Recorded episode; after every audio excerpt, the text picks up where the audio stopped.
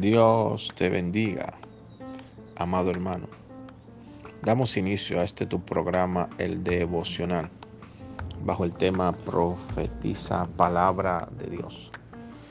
Vemos en el libro de Ezequiel capítulo 37, versículo 4, que dice, me dijo entonces el Señor, profetiza sobre estos huesos secos y dile, huesos secos, oí palabra del Señor.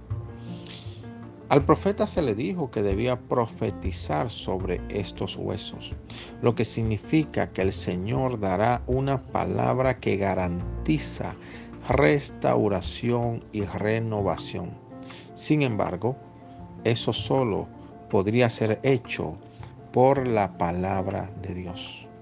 Amados hermanos, lo único que va a hacer que nuestra situación cambie es la palabra de Dios. Cuando declaramos la palabra de Dios con fe a X situación que estemos atravesando, debemos tener la plena seguridad de que la palabra de Dios va a transformar la atmósfera que podamos estar atravesando. Hay situaciones, hay aflicciones, hay circunstancias difíciles que vamos a atravesar, como la atravesó Jesús, como la atravesó Pablo, los apóstoles y muchos hijos de Dios aún en este tiempo lo están atravesando.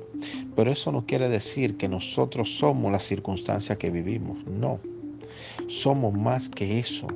Por medio o por encima de esa circunstancia está nuestra fe en el Señor Dios Todopoderoso, quien cambiará nuestra circunstancia de una manera extraordinaria para dar testimonio al mundo de que Él está con nosotros.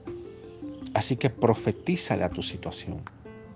Y cuando hablo de profetizar, no hablo de decir palabras humanas, hablo de que hables y declares la Biblia, la palabra de Dios.